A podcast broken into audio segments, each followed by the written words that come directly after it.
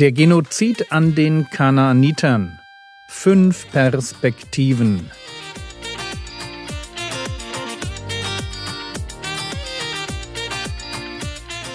Theologie, die dich im Glauben wachsen lässt, nachfolge praktisch dein geistlicher Impuls für den Tag. Mein Name ist Jürgen Fischer und heute geht es um einen Gott, der einen Schutzraum schafft. Gott ist nicht ungerecht. Gestern wollte ich, dass ihr folgenden Zusammenhang versteht. Es gibt keinen Widerspruch zwischen 2. Mose 34 und Ezekiel 18.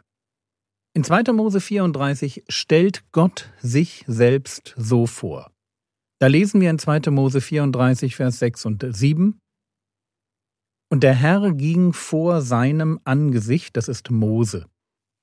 Und der Herr ging vor seinem Angesicht vorüber und rief, Jahwe, Jahwe, Gott barmherzig und gnädig, langsam zum Zorn und reich an Gnade und Treue der Gnade bewahrt an Tausenden von Generationen, der Schuld, Vergehen und Sünde vergibt.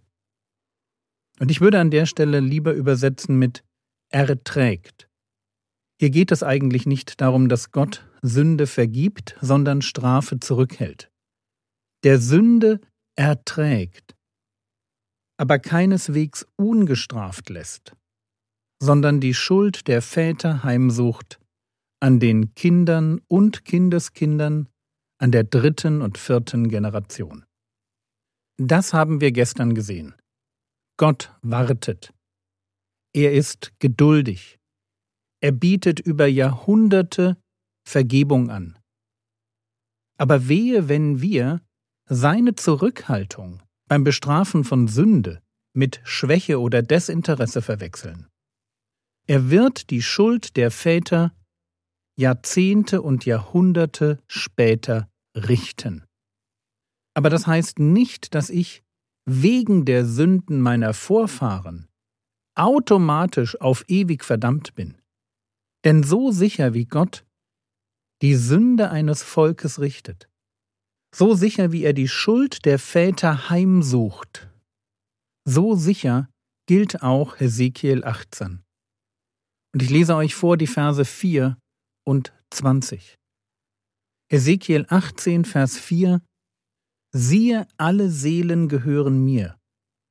Wie die Seele des Vaters, so auch die Seele des Sohnes. Sie gehören mir. Die Seele, die sündigt, sie allein soll sterben. Und dann Vers 20 Die Seele, die sündigt, sie soll sterben.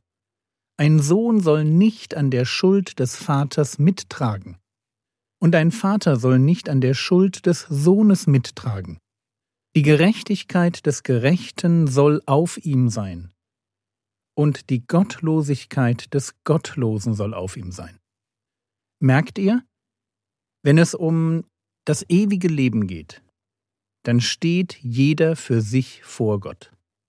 Es ist wichtig, dass wir diesen Zusammenhang verstehen. Gott richtet Völker nach den Sünden der Vorfahren. Aber mein Leben richtet er nach meiner ganz persönlichen Glaubensgerechtigkeit. Und jetzt könnte man die Frage stellen, warum beschränkt Gott sich nicht auf den zweiten Aspekt?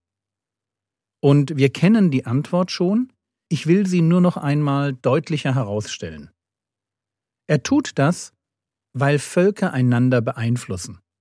Und das eben nicht nur zum Guten, sondern auch zum Schlechten. Aber hören wir noch einmal unseren Leittext 5. Mose 7, die Verse 1 bis 5. Wenn der Herr dein Gott dich in das Land bringt, in das du jetzt hineinkommst, um es in Besitz zu nehmen, und wenn er dann viele Nationen vor dir hinaustreibt, die Hethiter und die Girgasiter und die Amoriter und die Kanaaniter und die Perisiter und die Heviter und die Jebusiter, sieben Nationen größer und stärker als du. Und wenn der Herr dein Gott sie vor dir dahingibt und du sie schlägst, dann sollst du unbedingt an ihnen den Bann vollstrecken. Du sollst keinen Bund mit ihnen schließen, noch ihnen gnädig sein.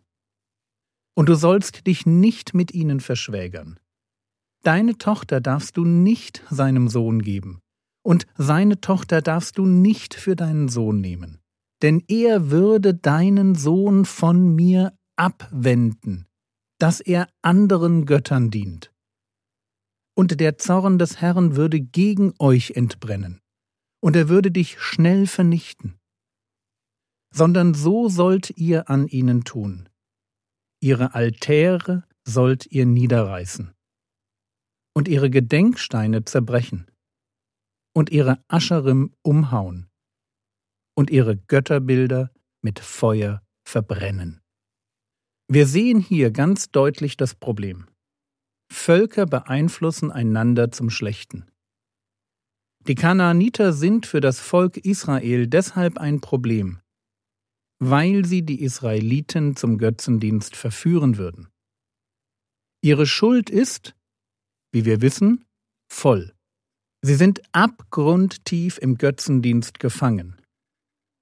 Aber ihr Götzendienst ist attraktiv. Götzendienst ist übrigens immer attraktiv, bis heute. Und dass wir das eine nicht vergessen, im Fall von Israel steht Heilsgeschichte auf dem Spiel. Wir brauchen das Volk Israel als intaktes Volk, das seinem Gott nachfolgt, um das soziale Umfeld entstehen zu lassen, in dem der Messias geboren werden kann. Kein Volk Israel, kein Messias. Und bitte lasst uns in diesem Zusammenhang nicht blauäugig sein. Der Teufel hat in der Geschichte immer alles daran gesetzt, die Ziele Gottes zu durchkreuzen. Von Anfang an stehen die Gläubigen und unter ihnen gerade die, die Gott auf besondere Weise in seinen Heilsplan hineinweben will. Von Anfang an stehen die Gläubigen in einem Konflikt mit den Ungläubigen. Im ganz normalen Leben treffen zwei komplett konträre Lebensweisen aufeinander, die nicht kompatibel sind. Entweder lebe ich für den lebendigen Gott, oder ich gehöre zu den, Zitat Paulus, Söhnen des Ungehorsams, in denen der Teufel wirkt. Und weil es diesen Konflikt gibt, deshalb ist Gott ein Richter der Völker. Psalm 7, Vers 9, der Herr richtet die Völker. Jesaja 3, Vers 13, der Herr steht da zum Rechtsstreit und er tritt auf, um die Völker zu richten. Das ist nichts, was erst in der Zukunft irgendwann passieren wird. Das passiert heute. Soweit ich es verstehe, heute sogar noch mehr als früher, weil auf Golgatha der ewige König in sein Amt eingesetzt wurde. Wenn wir glauben, was Petrus schreibt, dass nämlich das Gericht Gottes am Haus Gottes anfängt, weil Gott sein Volk, also uns die Gemeinde, richten wird, glauben wir wirklich, dass ihm dann irgendwie völlig egal ist, was sonst auf der Welt geschieht? Ich denke nein. Es ist wohl vom Prinzip her eher so, wie es Gott selbst in Jeremia beschreibt. Jeremia 18, die Verse 7 bis 10. Da sagt Gott, Einmal rede ich über ein Volk und über ein Königreich, es ausreißen, niederreißen und zugrunde richten zu wollen. Kehrt aber jenes Volk, über das ich geredet habe, von seiner Bosheit um lasse ich mich des Unheils gereuen, das ich ihm zu tun gedachte. Und ein anderes Mal rede ich über ein Volk und über ein Königreich, es bauen und pflanzen zu wollen. Tut es aber, was in meinen Augen böse ist, indem es auf meine Stimme nicht hört, so lasse ich mich des Guten gereuen, das ich ihm zu erweisen zugesagt habe. Merkt ihr? Gott hat tatsächlich Völker als Ganzes im Blick. Und er sorgt dafür, dass sie entweder wachsen und gedeihen oder untergehen. Und er tut das, damit in dieser Welt das Böse nicht so überhand nimmt, wie das vor der Sintflut der Fall war. Die Menschheit als ein Volk ohne Sprachbarrieren entwickelt sich immer in eine Richtung, nämlich weg von Gott.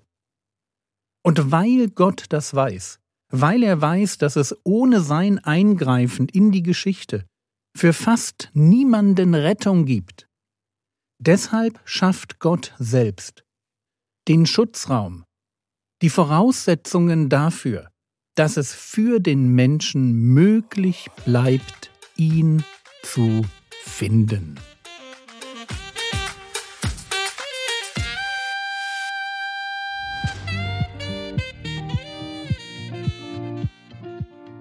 Was könntest du jetzt tun?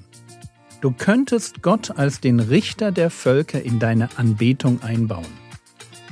Ich weiß, wir tun uns manchmal schwer, Gottes Heiligkeit oder seinen Zorn auf alles Böse anzubeten. Das war's für heute. Wenn du dir die Seite www.cj-info.de, die dir vorletzte Woche von Achim Jung empfohlen wurde, wenn du dir diese Seite noch nicht angesehen hast, dann tu das doch heute. Der Herr segne dich, erfahre seine Gnade und lebe in seinem Frieden. Amen.